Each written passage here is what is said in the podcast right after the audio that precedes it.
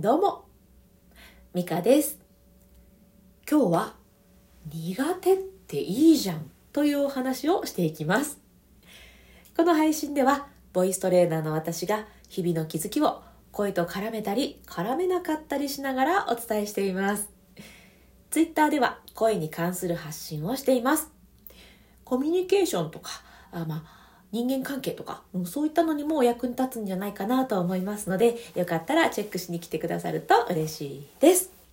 さてさて、いかがお過ごしでしょうか？おかわりありませんか？え今日はね、苦手の話をしていきます。そもそもね、私、苦手がきっかけで今の仕事をしているんですね。ボイストレーナーのお仕事なんですけど、私ずっとね、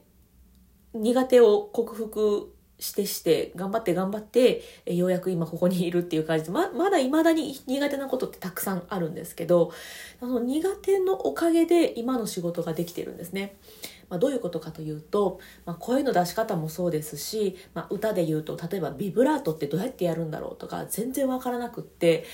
あの周りはねこの音楽学校専門学校に通ってた時とかもめちゃくちゃ上手い人ばっかりで私なんてとこに来てしまったんだ なんて落ち込んだりもしてたんですけど自分がいろいろうまくいかない、えー不器用で苦手なことがいっぱいある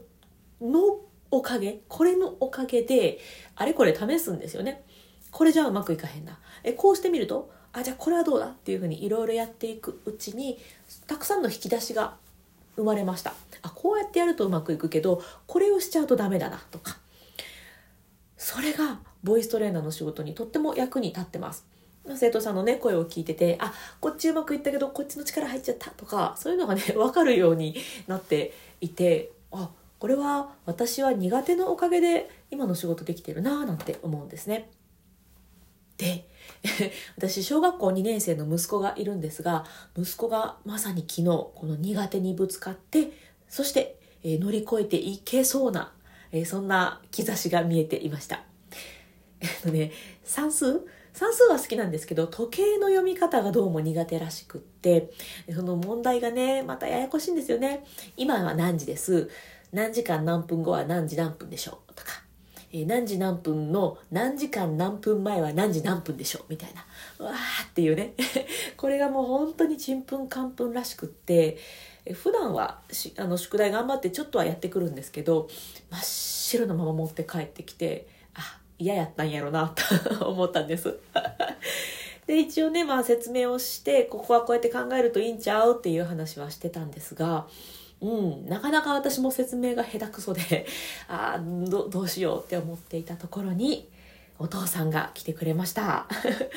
でここはなって言ってこう紙を紙に紙1枚出してこうわーっと書いてこういうふうに考えると分かりやすいんちゃうっていうふうに説明をしてくれたんですねで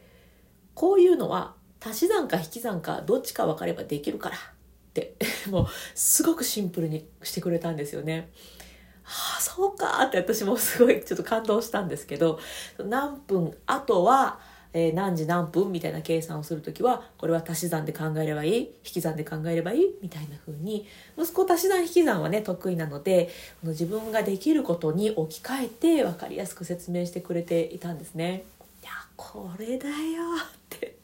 思いました。うん、苦手なことねやっぱりあるけれど自分ができることとちょっとずつ組み合わせていくとすごく分かりやすくなったり乗り越えていけますよね。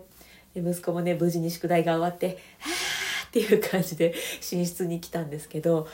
いやちょっとこれで時計マスターになれるんちゃう？みたいな話をして「いやちょっとまだ無理やけどでもこれからなれるかも分かれへんな」みたいな そんな嬉しそうな顔をしていました。うん、苦手があるって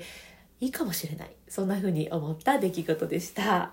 あなたの苦手は何ですか？もしかしたらそこに宝の地図、うん、種？が隠れてるかもしれません。ということで、えー今日は苦手についてお話ししてまいりましたじゃあね、今日も最後に深呼吸していこうかなと思います。えーイライラ、モヤモヤした時とか気分転換に、えー使えますので、よかったら一緒にやっていきましょう。え3回一緒に深呼吸するだけです。ただね2つのポイントを押さえると効果がぐっと上がるので一緒にやっていきましょう1つは背筋を伸ばすことそしてもう1個が笑顔です背筋伸ばして笑いながらゆっくり深呼吸をすると、えー、早くイライラモヤモヤから抜けたりとかあとはね気分転換にもいいですし、まあ、声にもいいです。いい声出やすくなったりとかもしますのでぜひぜひやっていきましょう。では背筋伸ばして一度体の空気全部吐いてみます。吐き切る。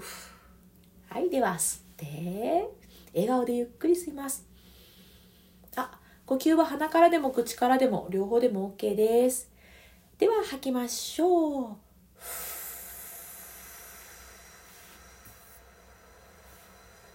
吐き切る。はいでは吸って。背筋と笑顔キープです。吐きます。こうふーっと体の力が抜けていく。リラックスも感じてください。吐き切る。はい最後吸って。たっぷり深く吸って。吐きましょう。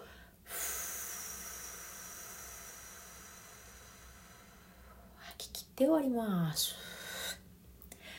はい、いかがでしたでしょうか？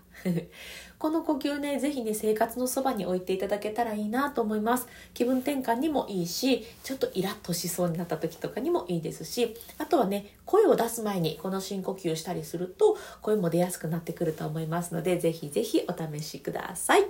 では、最後まで聞いてくださってありがとうございました。今日も充実の一日にしていきましょう。